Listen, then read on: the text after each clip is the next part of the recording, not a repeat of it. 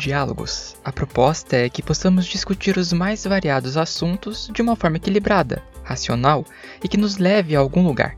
O que não acredito que aconteça quando nos deixamos levar por emoções e, ao invés de articularmos nossos argumentos de forma lógica, permitimos que nossas paixões, até as mais questionáveis, dominem nossos pensamentos e nos façam perder o objetivo.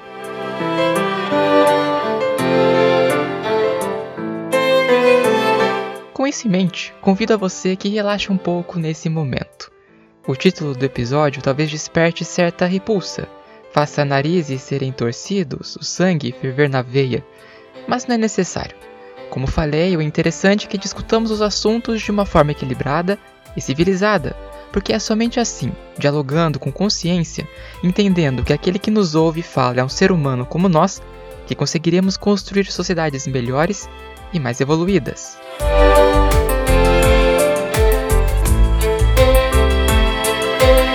Você sabe o que é política?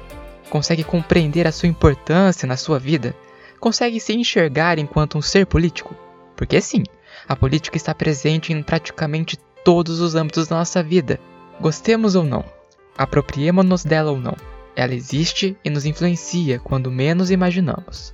Daí a importância e a necessidade de a estudarmos profundamente, compreendermos suas facetas, observarmos os seus dilemas, para que possamos seguir atrás de nossos interesses e objetivos sem nos esquecermos de que nossas aspirações não são mais importantes que as das outras pessoas. Eu sou Hamilton Júnior e esse é o Diálogos, que em seu sétimo episódio falará sobre o que é a política e como podemos nos aproximar dela.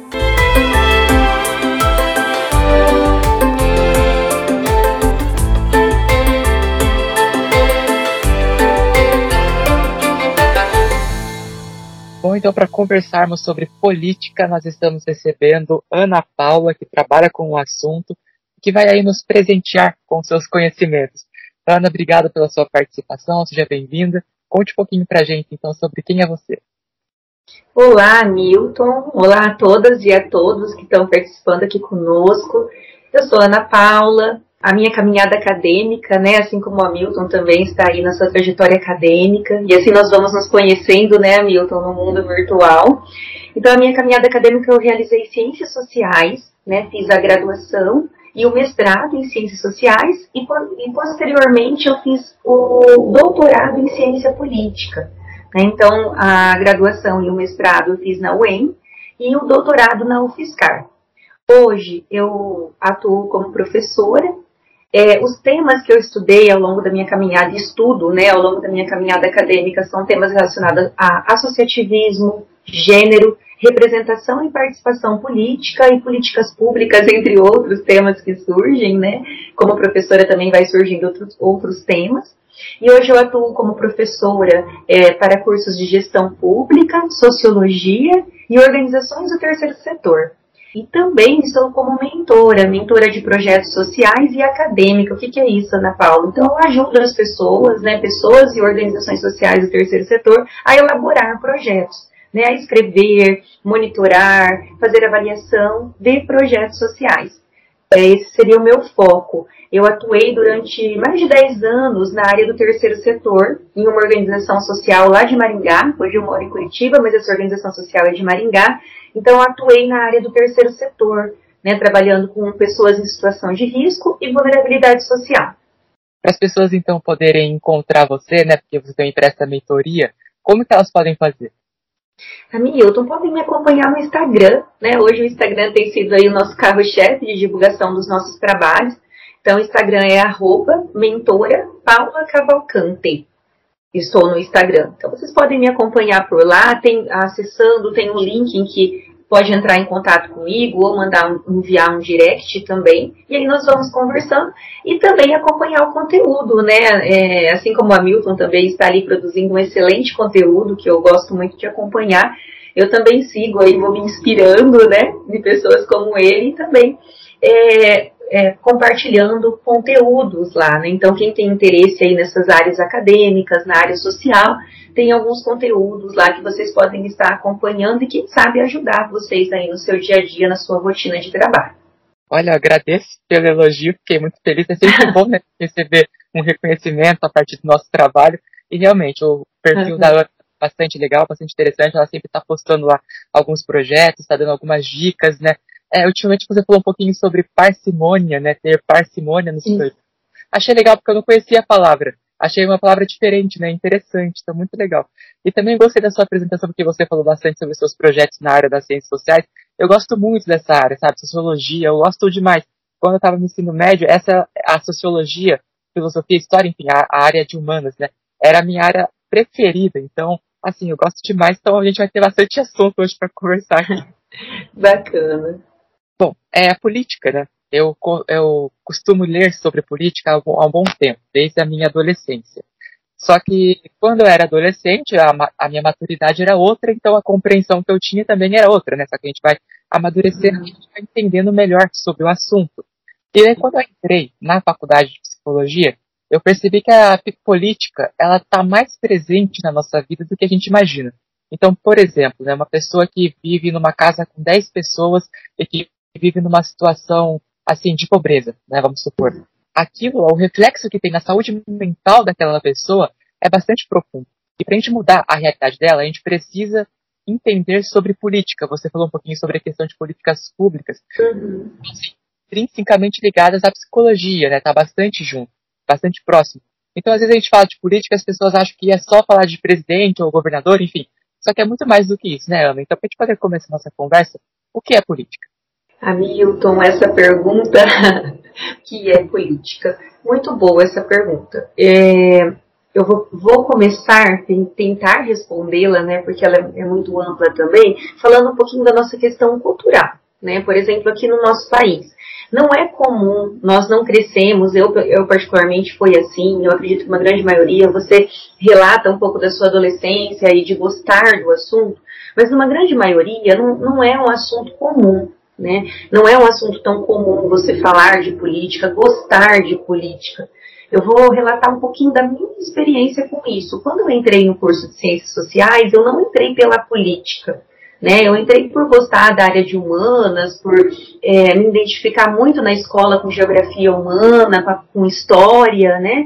E política eu sempre fugia um pouquinho. Eu fazia as disciplinas relacionadas a políticas porque eram obrigatórias, mas eu fugia um pouco desse assunto, achava um pouco pesado, ou seja, eu não fui, eu não cresci é, vendo a política de forma aberta, de forma comum, e sem como algo abstrato, fechado. Né? Mas aí ao longo da minha caminhada, quando, principalmente quando eu entrei no mestrado, eu me abri para esse mundo da política. E aí eu comecei a perceber que ele é mais comum do que a gente possa imaginar. Que nós estamos inseridos né, nesse tema em muitas situações da nossa vida. E aí você abre um leque aí bem importante que são as políticas públicas. Quando nós falamos de é, políticas sociais, que é um dever do Estado, né? E aí nós somos beneficiados por elas. Você coloca ali uma questão de pessoas que estão em vulnerabilidade social, por exemplo. Olha só a participação e o envolvimento com a política, ok? Então assim, o Estado hoje ele tem, né, ele, hoje sempre ele tem o dever de nos proporcionar um bem-estar. E como que vem esse bem-estar social para a população? Por meio da política, por meio de políticas. Então, o que é política? A política hoje, de maneira muito ampla, porque nós temos aí autores super conceituados se dedicando a estudar a política, ela é ampla e diversificada. Então você pode analisar a política hoje, olhar a política de maneira simples para as políticas sociais, para as políticas voltadas para, para o mundo econômico, para a área da economia, para a área do setor privado. Ou seja, as políticas hoje, você pode olhar inclusive as políticas voltadas para a área da educação, não é mesmo? Então, assim, né, você, primeiro passo é identificar que as políticas estão presentes nas diferentes áreas da sociedade. E elas hoje, né, e aí elas se transformam de que maneira? É, eu, o que, eu tenho trazido muito para os meus alunos, né, quando eu estou em sala de aula? Entender a a organização, a estrutura da administração pública do Estado, a organização estrutural do Estado. Então, o que, que eu percebo, Hamilton? Às vezes a gente tem dificuldade de entender o que é o executivo, o que é o legislativo, o que é o judiciário, ok? Então, a política, ela vem como uma, uma maneira de proporcionar né, essas atividades para nós. Mas o que, que eu entendo? Que essa política, ela está presente no, no nosso dia a dia, na nossa rotina. É isso que nós precisamos parar para pensar. As políticas sociais, né, as políticas econômicas. Então é nesse ponto que nós precisamos observar. Olha, a política faz parte da minha vida. Quando eu acesso um serviço público, por exemplo, né, eu necessito de um serviço público lá na assistência da saúde, na assistência social, eu estou vivendo a política. Esse é um caminho, sabe? Simplificar dessa maneira, né? Como que eu estou acessando essa política? Essa seria uma forma de entender e compreender que a política faz parte da nossa rotina, faz parte da organização social que o Estado nos propõe. Até porque né, as decisões que são tomadas no âmbito político, a gente gostando ou não, elas influenciam na vida de todas as pessoas, não é verdade? Não tem essa de, ah, eu não quero me apropriar do assunto, mas a gente acaba sendo influenciado por ele, né? Sim. Sim, a influência é grande. Às vezes, assim, é muito comum, né, no senso comum das pessoas, aquela conversa ali numa mesa de amigos, né? Ah, eu não gosto de política, eu não quero conversar sobre política, a política não faz parte do meu dia a dia é, mas você está inserido nela, né? Gostando ou não gostando, ela tem um papel muito forte nessa estrutura do Estado, nessa responsabilidade que o Estado tem, essa organização social que nós estamos inseridos hoje, né? Que não é uma escolha nossa, né? Então, o sistema político que nós temos no nosso país, a maneira como esse sistema político é administrado, não é uma escolha nossa. E assim, aproveitando esse ponto que você trouxe, é, as pessoas elas têm bastante dificuldade em entender sobre o assunto. Você falou um pouco, né, que tem aquela questão de não conseguir entender a diferença entre executivo, legislativo, judiciário e tudo mais. E as pessoas também têm aquela concepção de que para participar da política, elas precisam estar ocupando algum cargo, né? Por exemplo, sendo presidente, governador, sendo vereador, enfim. Acham que precisam estar nesses cargos de autoridade, mas não é bem assim, né? Nós temos outros caminhos para participar sobre a política. Eu gostaria que você falasse um pouquinho sobre isso. E também vou trazer um outro ponto que é assim, como que a gente pode despertar nas pessoas o interesse por esse assunto? Porque ele é importante, né? Sim, sim. Então, Hamilton, essa questão, essa pergunta, ela é bem especial, bem importante. Eu gosto muito quando, quando eu sou, assim, interrogada em relação a essa pergunta. Bom, é, sim, é, há um, um, pensamento, não, para eu participar da política eu vou ser um candidato, vou me candidatar a vereador, né, pensando ali na estrutura da cidade, né, vou, ser, vou tentar, vou ser presidente do bairro, mas assim, é, às vezes, eu não preciso me candidatar a um cargo eletivo, que é o termo que nós chamamos na política, né, para um cargo aí, para um representante político, e mesmo assim eu estou participando da política. E aí eu gostaria de trazer alguns exemplos para vocês. É, talvez eu não sei, alguns aqui conhecem, outros não, os conselhos gestores né? Então, hoje, vou pegar um exemplo dos conselhos gestores municipais, mas também aos conselhos gestores estaduais e federais. Pessoal, os conselhos gestores, eles têm diversas áreas, vou citar alguns exemplos aqui. O do idoso, de gênero da mulher, criança e adolescente, assistência social, entre outros conselhos voltados para a área do trabalho, para a área econômica, que são conselhos públicos que tem a participação dos servidores públicos, né, das pessoas que trabalham nos órgãos públicos, mas também tem a participação da sociedade. Eu gostaria de citar um exemplo, né, da experiência na área da assistência social, o Conselho da Assistência Social. O Conselho da Assistência Social, no município, por exemplo, ele conta com a participação de servidores públicos, mas também conta com a participação da população. De, inclusive, tem lá cadeiras reservadas para os beneficiários, para aquelas pessoas que recebem benefícios da assistência social, eles podem também, ter esse direito de participar desses conselhos. Vocês devem estar perguntando, mas o que, que esse conselho faz, Ana Paula? Esse, esses conselhos têm um papel importantíssimo dentro do sistema político e do sistema administrativo da área pública. Esse conselho tem capacidade de deliberar sobre recursos públicos, tem a capacidade de implementar políticas públicas, ok? Em diferentes áreas, né, de, de acordo com cada é, conselho, com cada tema que o conselho aborda. Ele, ele faz ele recebe denúncias, inclusive, da sua área, ah, questões incorretas que, que eles é, chegam até eles, eles têm essa capacidade de fiscalizar e entender o porquê que isso está acontecendo.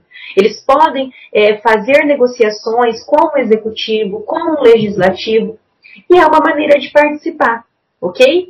É, esse é um caminho, o exemplo dos conselhos gestores. Outra maneira também de participar a gente às vezes olha muito para o poder executivo, Hamilton. A gente olha muito para o prefeito, muito para o presidente, o que, que, que eles estão fazendo, né? É, às vezes eles ficam mais em evidências porque são cargos que fazem o quê? Tomadas de decisão, né? Entre as funções que eles fazem. Mas eu chamo a atenção para o legislativo. Às vezes a gente vota no vereador, vota lá nos deputados ou deputadas ou vereadoras, né? Ampliando também para as mulheres, mas ah, nós não, depois até nos esquecemos quem foi o nosso candidato, o que, que ele está fazendo.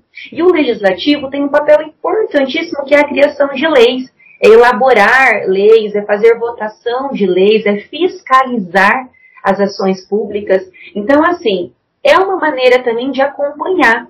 Né? Tem as sessões, é, você pode participar. Hoje tem muita, muitas é, atividades que são online. Se você entrar, por exemplo, na Câmara Federal, é, você vai verificar lá os projetos de leis que estão em tramitação, os arquivados, enfim, há uma, uma gama de, de assuntos e de conteúdo que nós podemos nos inspirar. E aí você pode dizer, ah, Ana, mas qual é o sentido disso? Às vezes você aí está atuando no mundo corporativo, em uma empresa, é, e está ali responsável pela área de relações públicas. É importante para você se voltar para esses temas. E aí, conforme a área da sua empresa, você buscar fazer pesquisas assim. Quem é o conselho gestor que a minha empresa poderia estar mais, mais próxima? É, quais são os projetos de leis hoje em andamento que poderiam interferir aqui na atividade econômica da minha empresa? Vocês estão vendo a relação né, é, na área da educação, por exemplo?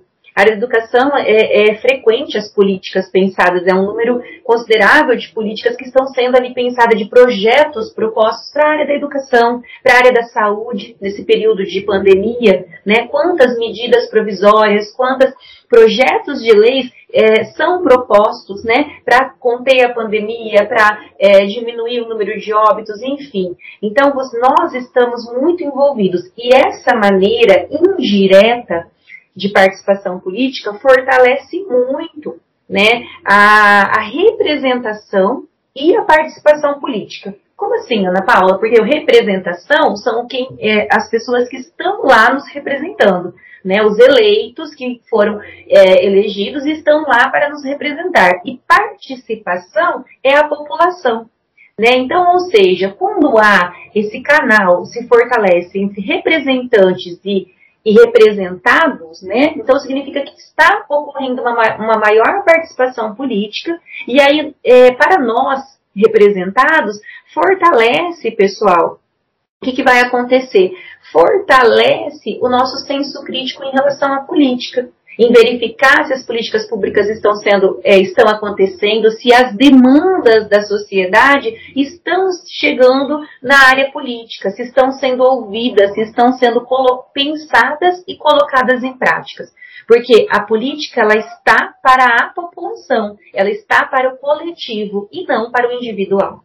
Né? Então, esse seria um caminho. Né? Então, resumindo, né, Hamilton, é olhar os, a, os, os canais de participação, como os conselhos gestores, é, a atuação do legislativo, porque é, é, é, o, é o poder que mais recebe hoje demandas da sociedade, né? E aí tem que dar conta dessas demandas, ok? Então esses seriam alguns caminhos. E para além disso, aí para quem tem afinidade tem clara participação nos partidos políticos, né, Hamilton? Então, é, tem, nós temos hoje um número considerável de pessoas que são filiadas aos partidos políticos. E a partir do momento que você faz uma filiação assim, você também vai estar ali convivendo diretamente com as questões políticas. Seriam alguns exemplos, então. Olha, eu estou muito feliz porque você está trazendo questões que eu ainda tinha um pouco de dúvida e você está esclarecendo isso de uma maneira tão simples, assim, que está fácil de entender. Então, eu estou muito contente. E assim, você trouxe dois pontos importantíssimos, né? Primeiro sobre a questão dos conselhos gestores. Eu queria te perguntar uma coisa. O conselho tutelar, ele entra dentro desses conselhos gestores, né? Hamilton, ele, ele tem uma função, digamos que é primo. Vamos falar de maneira simples, né? O conselho tutelar, ele tem uma, um, ele, ele não está como conselho gestor. Ele não vai, ele, por exemplo, ele não vai ter a função de deliberar sobre recursos. Quando eu digo deliberar, pessoal, é, por exemplo, é aprovar recursos. É, deixa eu tornar isso mais claro. Conselho gestor da assistência social. As organizações sociais apresentam projetos, né? E aí a, esse conselho delibera, ou seja, libera recursos, vai, vai, vai aprovar esses projetos para que recebam recursos para que o serviço seja para que o serviço aconteça. Então, o conselho tutelar ele não faz esse papel, né? Mas ele, ele é um conselho, só que aí é um conselho que Hoje, é, de que maneira que é? A pessoa, ela, ela passa por uma eleição, assim como nos conselhos gestores também, né? É feita uma eleição do, dos, dos representantes que vão ficar, que nós chamamos cadeiras, né? Que vão estar ali nas cadeiras. Mas no, no conselho é, tutelar, inclusive, a remuneração dessas pessoas, ok? No caso dos conselhos gestores, não há remuneração, tá? Então, essas pessoas não são remuneradas para estarem ali, no, ali atuando no conselho gestor. Ok? Essa é uma diferença. E aí o conselho tutelar não tem essa função de deliberar sobre recursos. Ele tem uma atuação bem específica, né? Voltada ali para criança e adolescente, em fiscalizar, em verificar, é, é, tanto fiscalizar quanto implementar as políticas, né? Voltadas para criança e adolescente. Tá? Então, é, essas é, seriam as diferenças aí. Ele não tem essa função de pensar, planejar, ele já, já, as atividades já estão prontas, as políticas já foram pensadas, já foram deliberadas, e ele tem que cumprir né, aqu aquelas determinações né, na área da criança e do adolescente, por exemplo.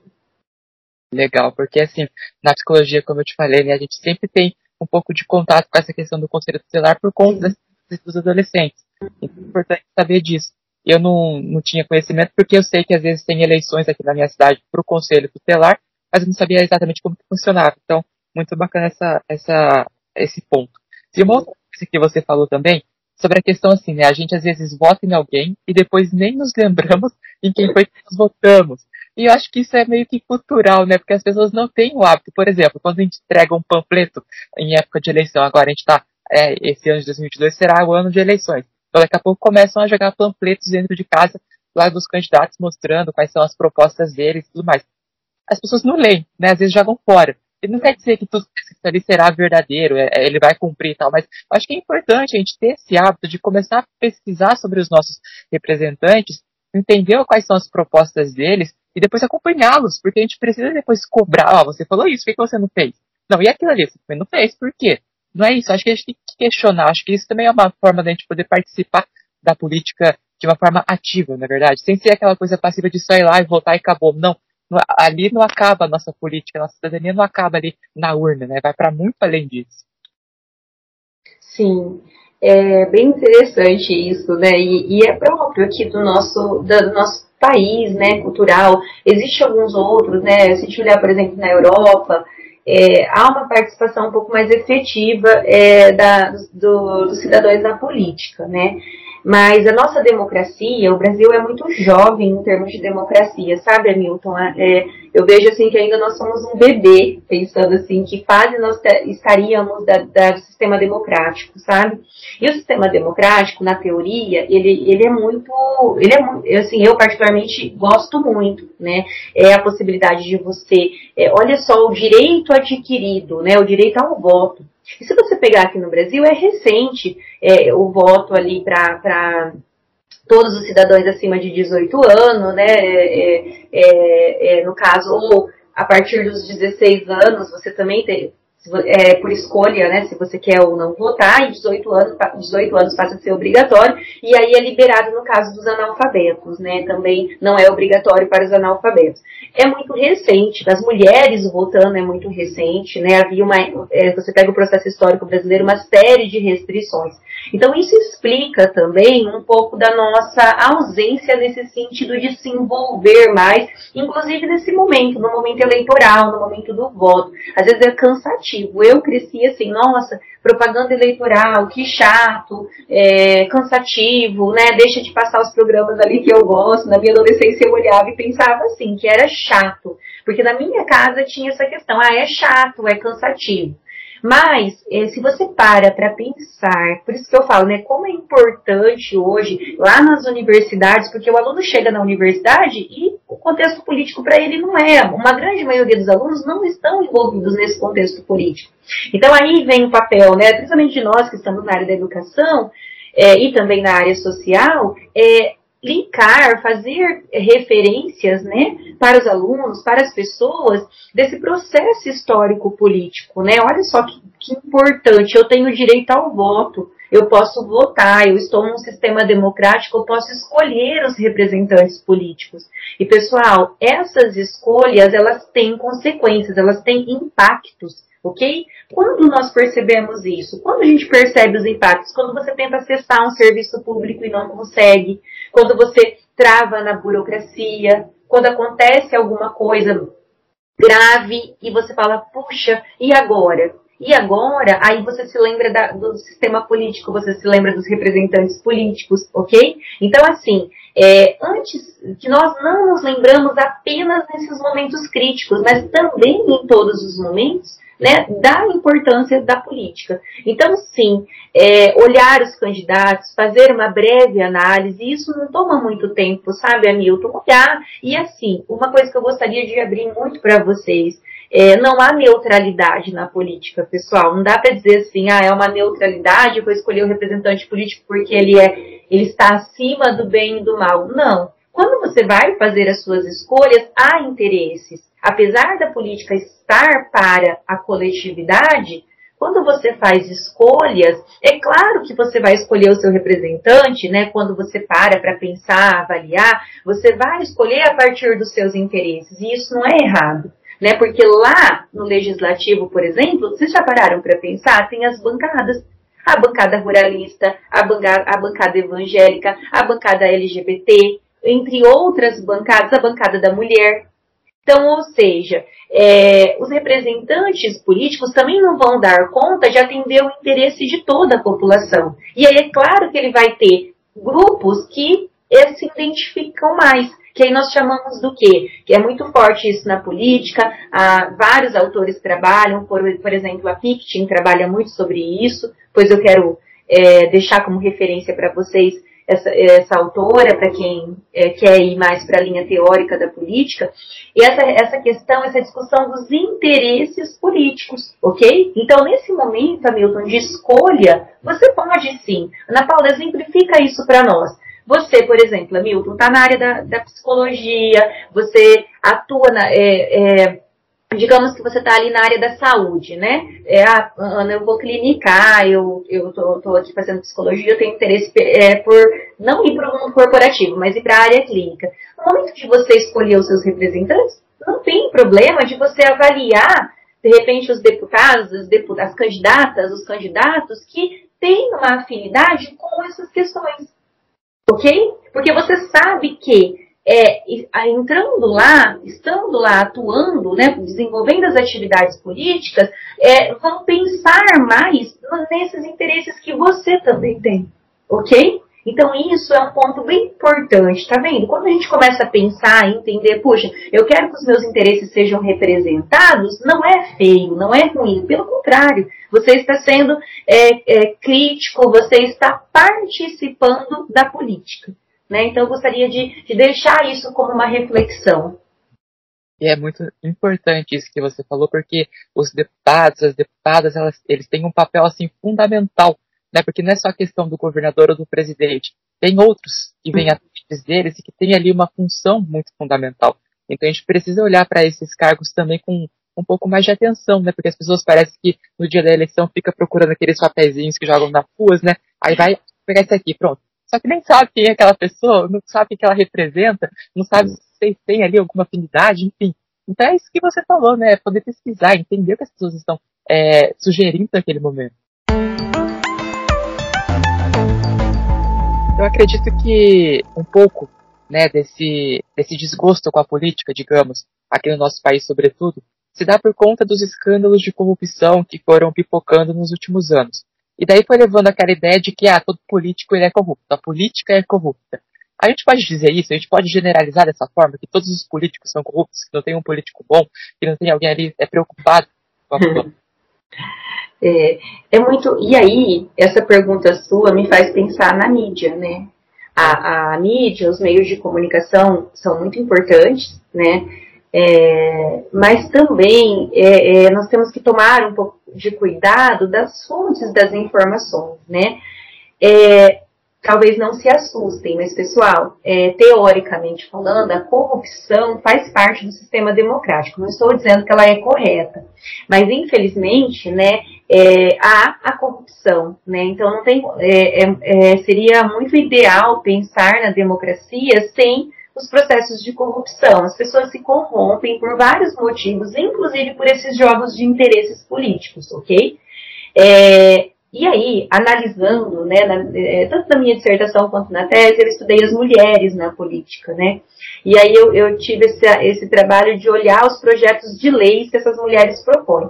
Então você verifica, né, e aí aqui eu não, não vou só dizer das mulheres, mas de ambos os sexos que as pessoas estão trabalhando, propõem projetos. Você olha também para a questão do executivo, né, a felicidade de, conhecer alguns, alguns, alguns é, eleitos, é, tem um prefeito que eu, que eu conheço, assim, fez um trabalho bem interessante, um esforço em, em trazer é, o melhor para a sua cidade, né? Então, ou seja, nós não podemos generalizar, porque em todas as áreas profissionais as pessoas podem se corromper. Eu posso ter é, essa corrupção. E na política fica ainda mais evidente, por quê?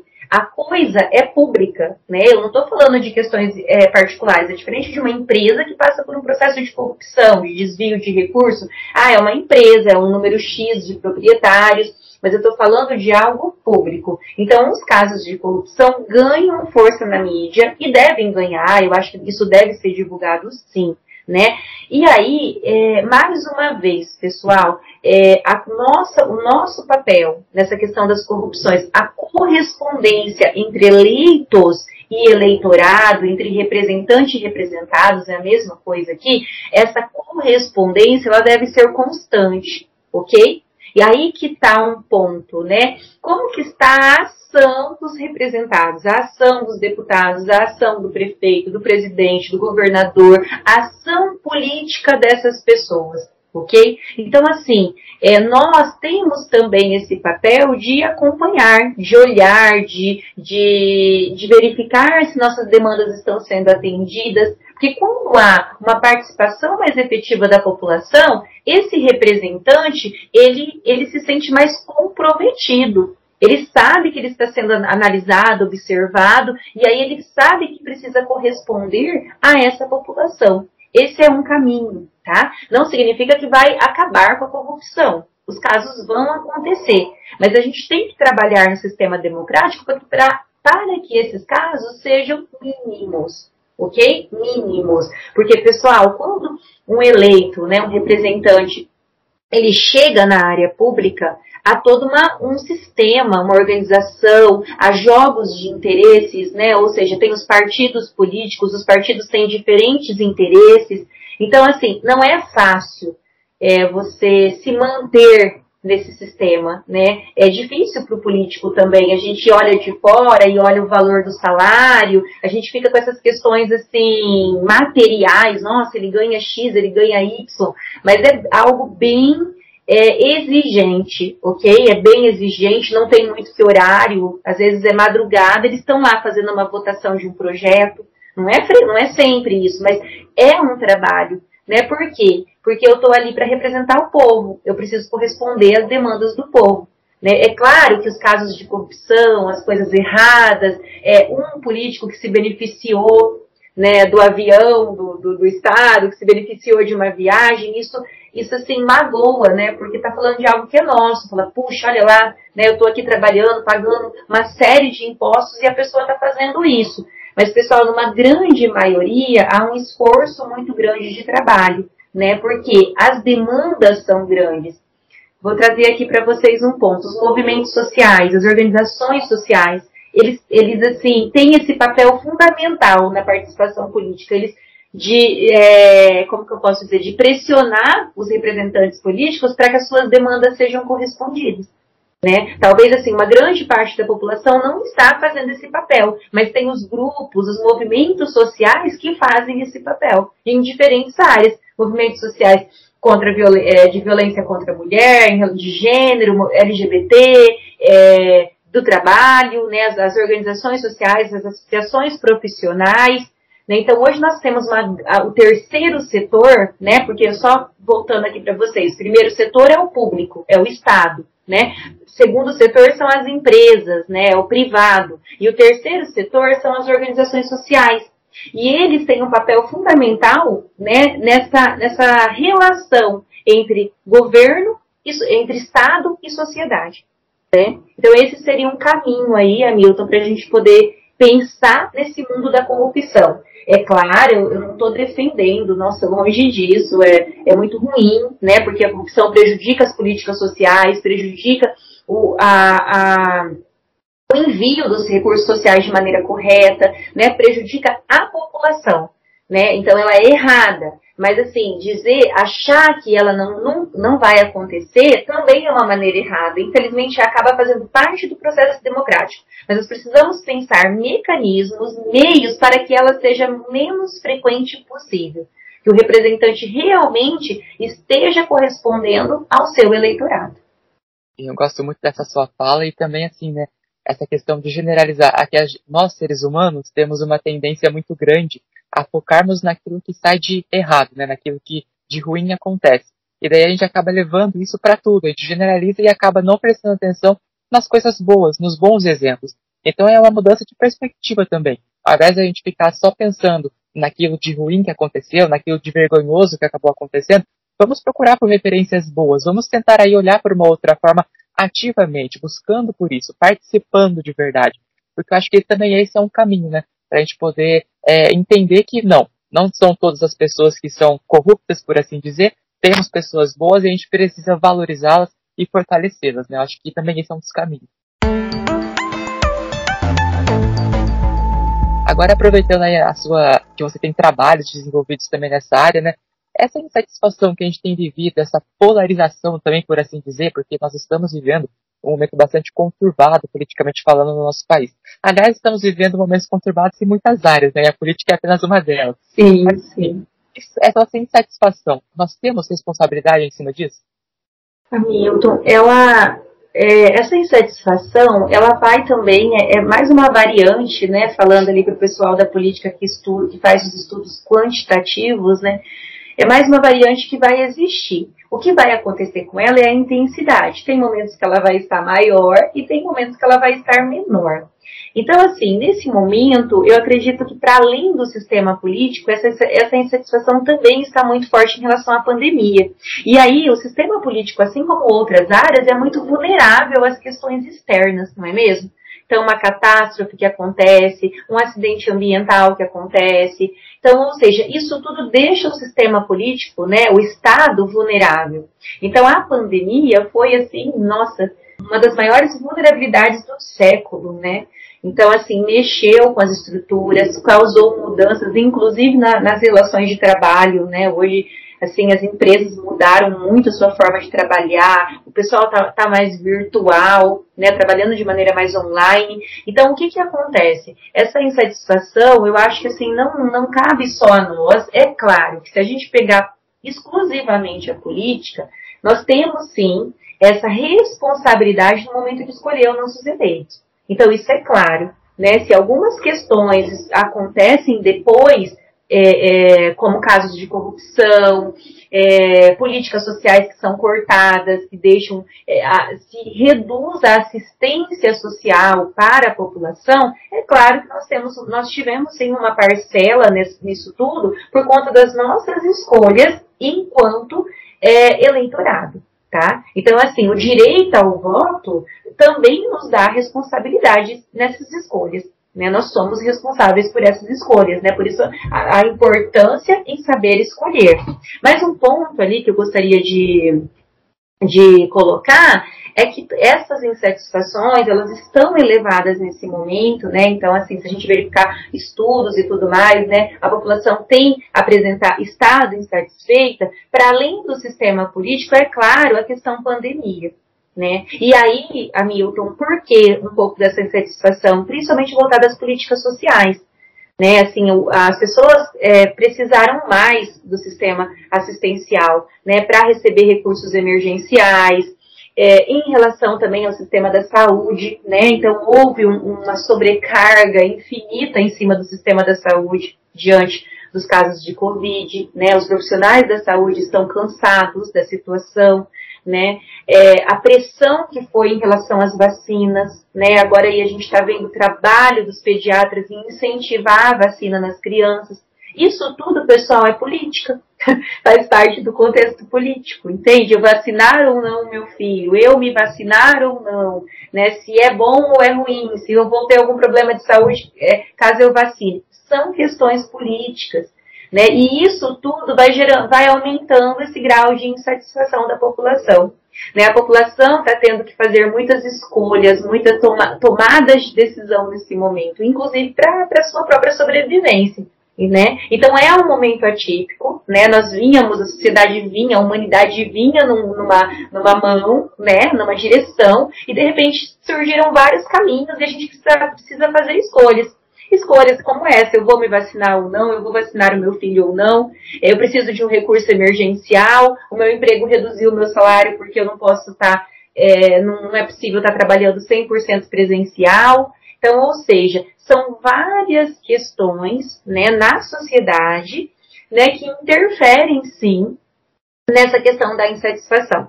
Se temos parcela, claro, sempre temos, né? Mas o que eu quero dizer é que, além da nossa responsabilidade, aconteceram questões externas, né? Que foge a, no, a nós, que, que, que é o caso da pandemia, né? Não fomos nós que motivamos esse vírus, né?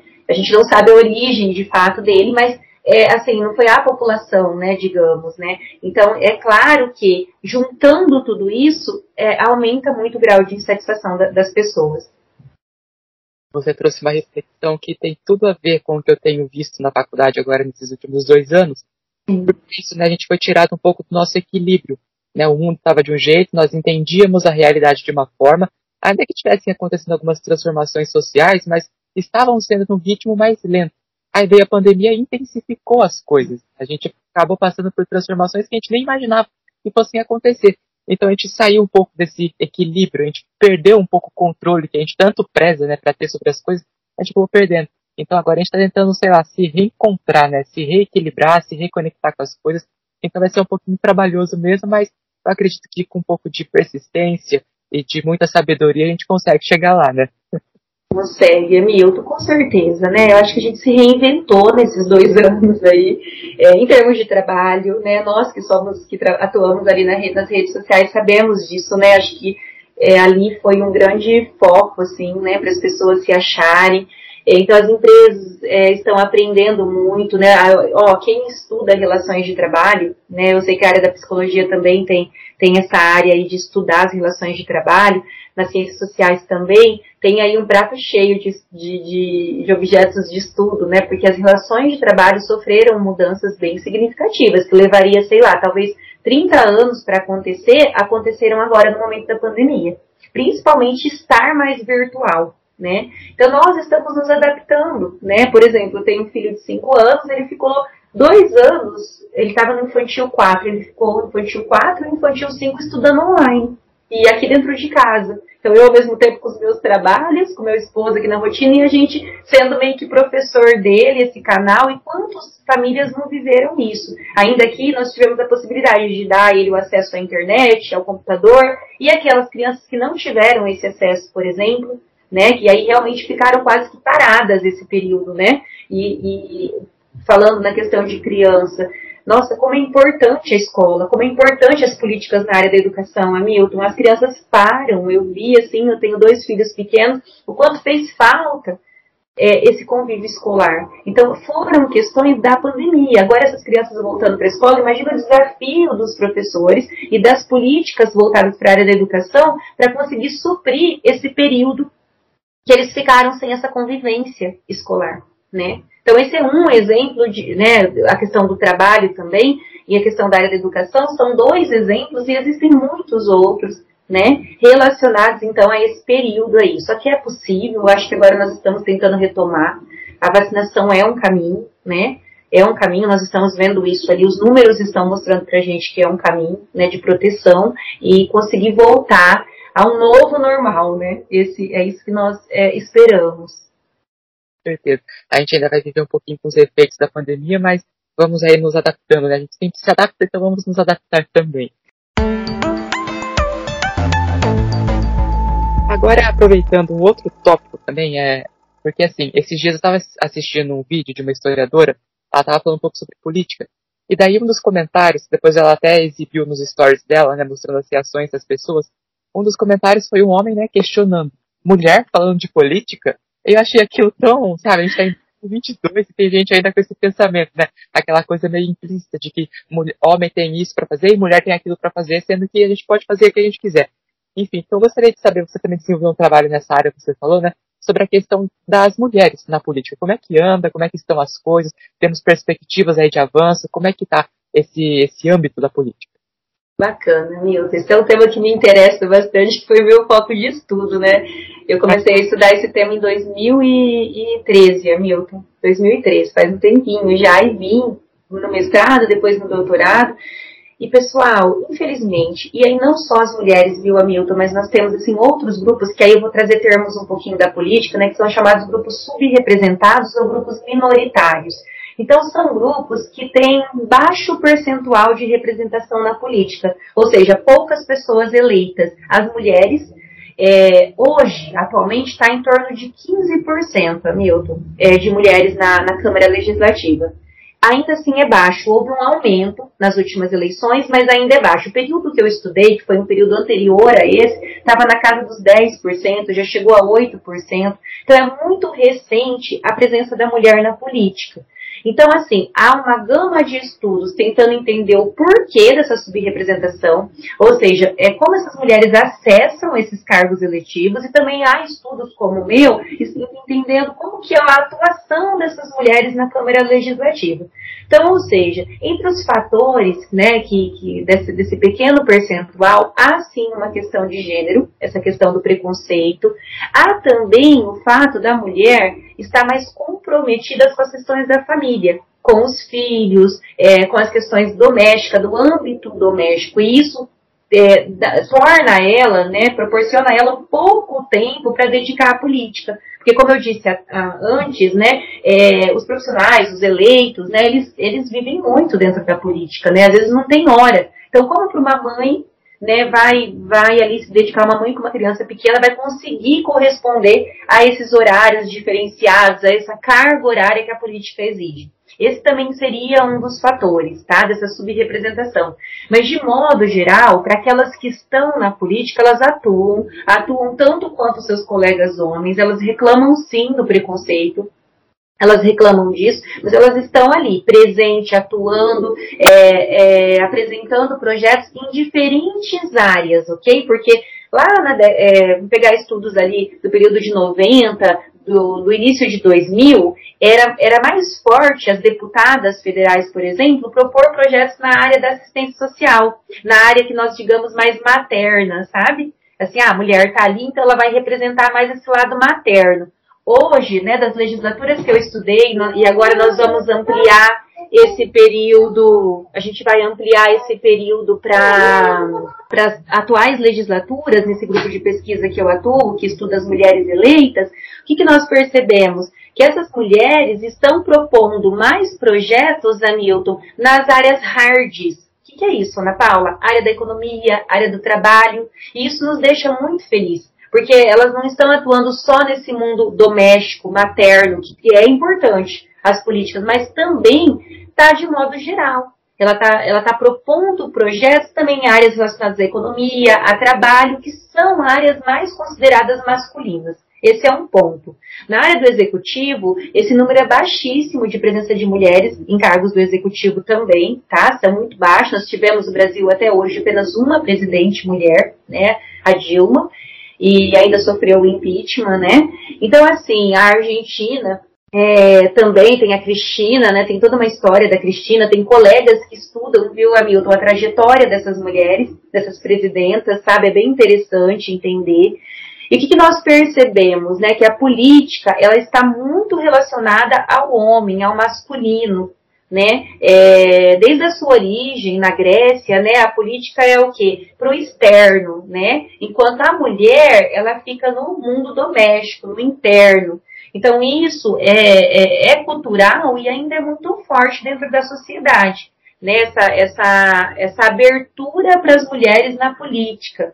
E olha só que interessante, né? Por outro lado, as mulheres são assim é, bem expressiva a participação delas nas organizações sociais em organizações sociais, essas organizações do terceiro setor que eu comentei com vocês, tem um número grande de mulheres em cargos de presidência dentro dessas organizações, atuando como gestoras dentro dessas organizações. Então, ou seja, a gente percebe que essa subrepresentação no mundo da política é sim, está muito vinculada a uma questão de gênero, uma questão de, de, de preconceitos ainda que nós precisamos superar. Tá? Então, houve um aumento nas últimas eleições de mulheres, mas ainda assim é pequeno.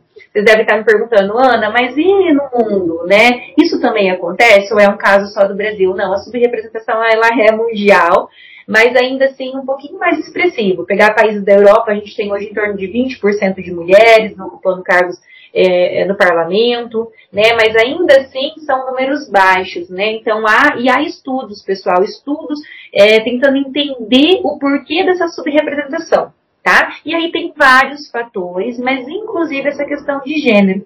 Eu vou dar um exemplo prático para você, né? Ah, você vai para uma entrevista de emprego, né? Então tem um homem que ele tá ali, ele é casado, tem filhos, mas e aí eu tenho a mulher, uma, uma mulher também tá para a mesma vaga, mas ela também é casada, os dois filhos pequenos. No momento de escolher, é, o que, que, o entrevistador avalia? Ah, o homem vai deixar os filhos com a esposa, para ele poder ter liberdade de trabalhar, se tiver viagens de trabalho, ele vai poder fazer com mais tranquilidade. Enquanto essa mulher, com quem ela deixa essas crianças para ela fazer uma viagem de trabalho? Você me entende, Hamilton, como que ainda há é, uma questão ainda de que a responsabilidade né, materna tudo mais está ainda muito vinculada à figura da mãe? Então, por mais que aquela mulher tenha um currículo é, mais preparado do que aquele homem, mas esse fator, ela está com um filho pequeno, ela precisa se dedicar a isso, é, faz com que o entrevistador tenha preferência pelo sexo masculino. Então há ainda algumas questões do ambiente doméstico, né, que impedem a mulher de avanços no mundo do trabalho, inclusive no mundo da política. É, conheçam, né, a Manuela Dávila. A Manuela Dávila foi candidata a presidente e ela tem uma trajetória bem interessante, que ela foi deputada federal e ela, por vários momentos, está lá, legislando, é, amamentando sua filha pequenininha, bebê na época, entendeu? E ela fez muito esse papel, ela levantou muito essa bandeira, né, de abrir espaços para as mulheres, independente dela estar ou não com seu filho, né?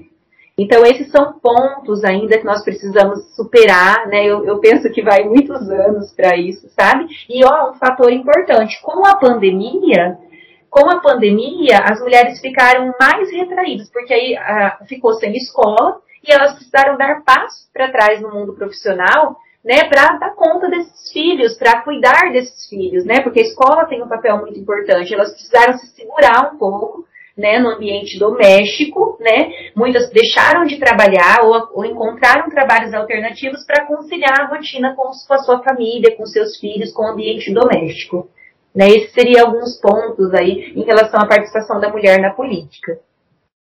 Essa questão do preconceito é bastante presente. Você trouxe o exemplo da Manuela Dávila, eu acompanhei um pouco da trajetória dela, principalmente agora nas últimas eleições de 2018.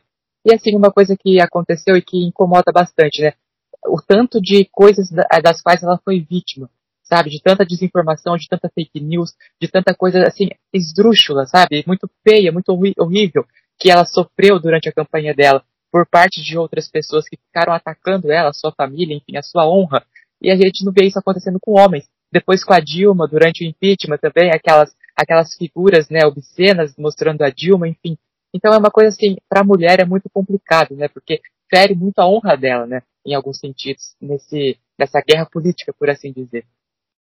Sim, isso é, né, são questões, né, que, que expõem, né, o tal do sexo frágil, né, que nós falamos. Mas olha, Milton, assim, um ponto positivo que elas atuam firmes, sabe, na política, porque aí tem aquela dúvida, né, será que vai conseguir chegar naquele mundo masculino? Né, imagina, é no, o, o legislativo tem em torno de 508 mais de 550 parlamentares, apenas 10% de mulher, é, mulheres é muito pouco né? Então, chegar nesse ambiente, elas precisam ter muita coragem. Então, assim, foi muito legal, assim, foi bem interessante é, estudar o que elas estão conseguindo fazer de fato, as áreas que elas estão atuando, e elas atuam, sabe? Elas atuam, elas propõem projetos, é, ou em parceria com outros colegas, ou de maneira autônoma, sabe? Elas entram lá dentro e estão fazendo o seu papel sabe? Então isso é bem importante. Por isso que eu falo, né? É proporcionar uma maior abertura. E aí eu aproveito para dizer não só as mulheres, mas nós temos outros grupos, os indígenas, negros, LGBT, entre outros grupos subrepresentados, que também é importante essa participação na política, né? Então existem vários autores, é, a Yang, por exemplo, ela trabalha muito essa questão, né, das perspectivas, né, de, a Nadia Urbinati também, essa importância de você é, é, ter uma pluralidade de representantes. Não pode ter uma, é, ser homogêneo. Isso deve ser heterogêneo. Quanto mais diversificado for os representantes, né? A Philips fala da política da presença, né? Então a importância de você ter vários representantes de diferentes é, é, em termos assim de gênero, de diferenças de gêneros, sabe? Isso ser mais diversificado, questão racial, né, cultural, porque isso amplia a possibilidade dos interesses da população serem melhor recebidos e pensados dentro do campo da política. Né? Então fica aí para a gente pensar essa maior abertura para os grupos subrepresentados.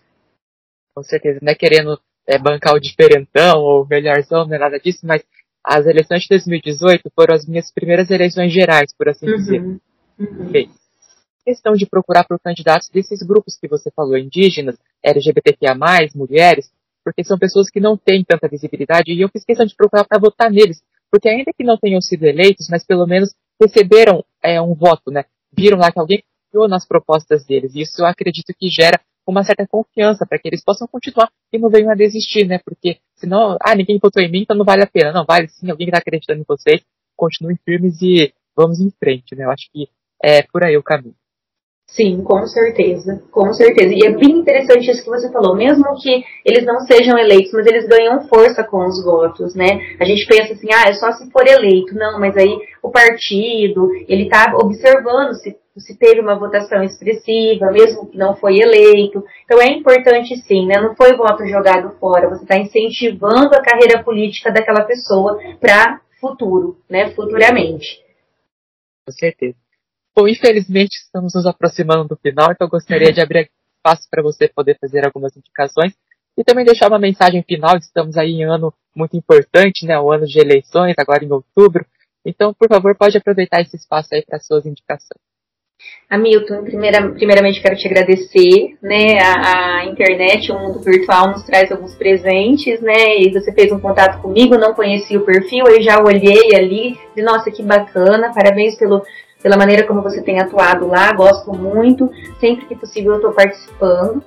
E em relação a indicações, pessoal, falei ali alguns autores, né, mas é, pensem sobre sua área de interesse. Eu deixo aqui para vocês a, a Pictin, ela, ela tem um, um, artigo que fala sobre a representações, palavras e instituições. Esse artigo está na Lua Nova. Ela tem um livro muito interessante que fala sobre, sobre o conceito da representação, mas esse, é, ele está em inglês, o livro, mas esse artigo ele está em português, é um artigo que, que sintetiza bem o livro dela e vocês vão poder pensar um pouco sobre o que é a representação e as formas de representação política, sabe? Vale a pena ter acesso a esse material clássico, Ana Paula, o que você me falaria de um clássico político para eu ler? Leia o Maquiavel, O Príncipe. É, eu, eu, é muito bacana a maneira como ele, não é um livro grande, é um livro assim bem acessível, sabe aquelas leituras assim é, para você fazer assim de descanso. Pense nesse livro para vocês entenderem o papel é, de um líder, tá? De um líder político. É um livro que vale a pena, tá? E Tem um filme, eu nem, nem vou trazer aqui, eu até pensei em, em, em, colocar algum exemplo de questão de gênero, mas eu falei, não, vou pegar um filme mais genérico, que é O Discurso do Rei. Sabe, esse filme é bem legal. É, é, é, ele tem uma dificuldade, o líder, de falar, uma gagueira. E aí ele vai buscar ajuda para conseguir, porque isso dificultava a comunicação dele com seus eleitos, com seus eleitores, com, seu, é, com o povo. Então vale a pena vocês é, assistirem esse filme e depois essa conversa nossa aqui no podcast, sabe? Fica essa indicação. Pessoal, em relação ao período eleitoral, pensem, né? Eu acho que nesse período, acho não, nesse período de pandemia, todos nós é, ficamos vulneráveis de algum modo, né? Seja pela questão da saúde, pela questão econômica, questões sociais. Então, esse é o momento, eu acho que nessa próxima eleição é o momento de pensar pensar no seu voto, é, investir tempo. Não pense que você vai gastar tempo pensando no candidato. Olha o exemplo do Hamilton. Ah, eu fui pesquisar, eu, quis, eu quis priorizar questão é, de pessoas que, que são menos representadas na política. Vamos fazer esse exercício. É, é um exercício de cidadania sabe? E aí vocês não imaginam o bem que é para nós no futuro. É isso. Nos acompanhem na rede social, nos sigam lá, é, comentem, compartilhem, é, curte os nossos conteúdos e assim a gente vai proporcionando mais conversas como essa. Muito obrigada, muito obrigada mesmo por esse momento, Anil. Com certeza, eu agradeço pela sua admiração, pela sua companhia, pela confiança, né? Por estar aqui conversando comigo nesse momento, um assunto bastante intenso, por assim dizer, mas que a gente conseguiu levar de uma maneira bastante saudável. Só mais uma coisa, você vai oferecer um curso pelos próximos dias, né?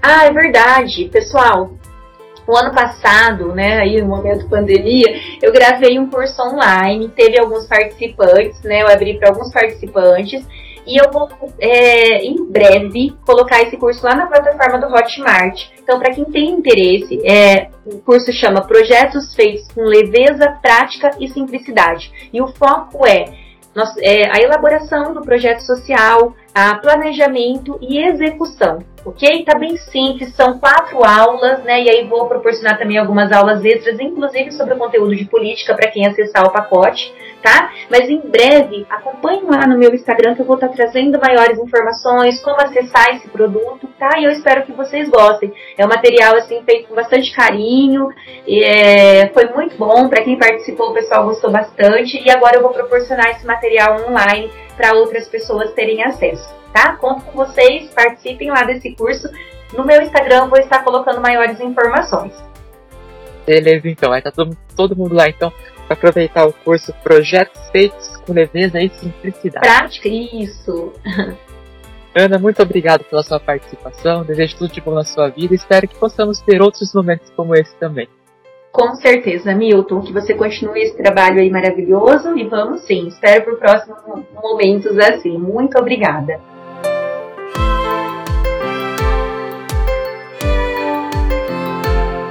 Não doeu, não é mesmo? Tivemos uma conversa bastante útil e necessária para que possamos começar a refletir sobre política, que não se resume às polarizações que temos vivido nos últimos tempos e que tem muito mais a nos oferecer.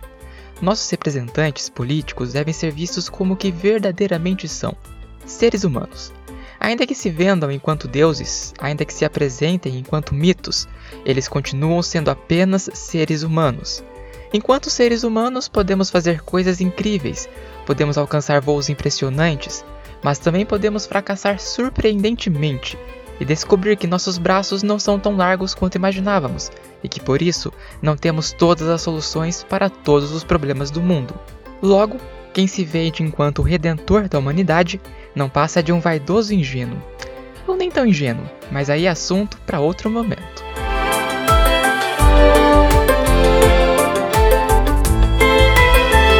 Somando-me às indicações da convidada de hoje, também quero sugerir duas obras que muito me agradaram. A primeira delas é o livro Como as Democracias Morrem. Nele, os autores nos trazem exemplos de personalidades dos diversos espectros políticos que perderam a noção e caíram em extremismos.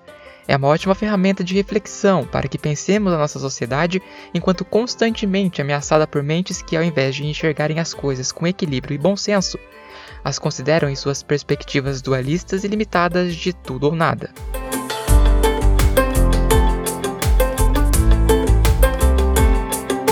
A outra indicação refere-se à série dinamarquesa Borgen, que traz a história de uma mulher, líder dos moderados, que decide concorrer ao cargo de primeira-ministra da Dinamarca, um país no qual, embora a democracia esteja melhor consolidada, enfrenta ameaças de pensamentos intolerantes. A série nos encanta do começo ao fim ao longo de suas três temporadas. Leva-nos a torcer pela protagonista e a acompanhar com curiosidade os passos de todos os outros personagens. Traz a relação entre imprensa e governo, além de destacar a importância do discurso diante do grande público. É um prato cheio para pessoas que, como eu, são apaixonadas por política.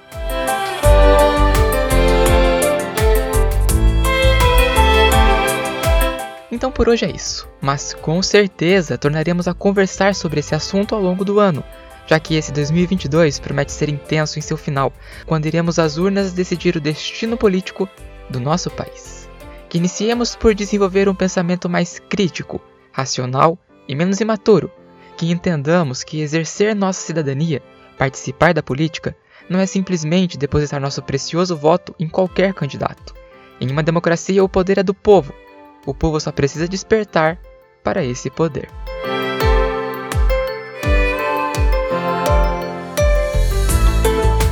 Na próxima semana, refletiremos juntos sobre o tempo que perdemos na hora de viver. Às vezes pensamos que a vida não é suficiente, não é verdade? Mas eu lhe pergunto: somos suficientes para a vida? A gente se ouve em breve.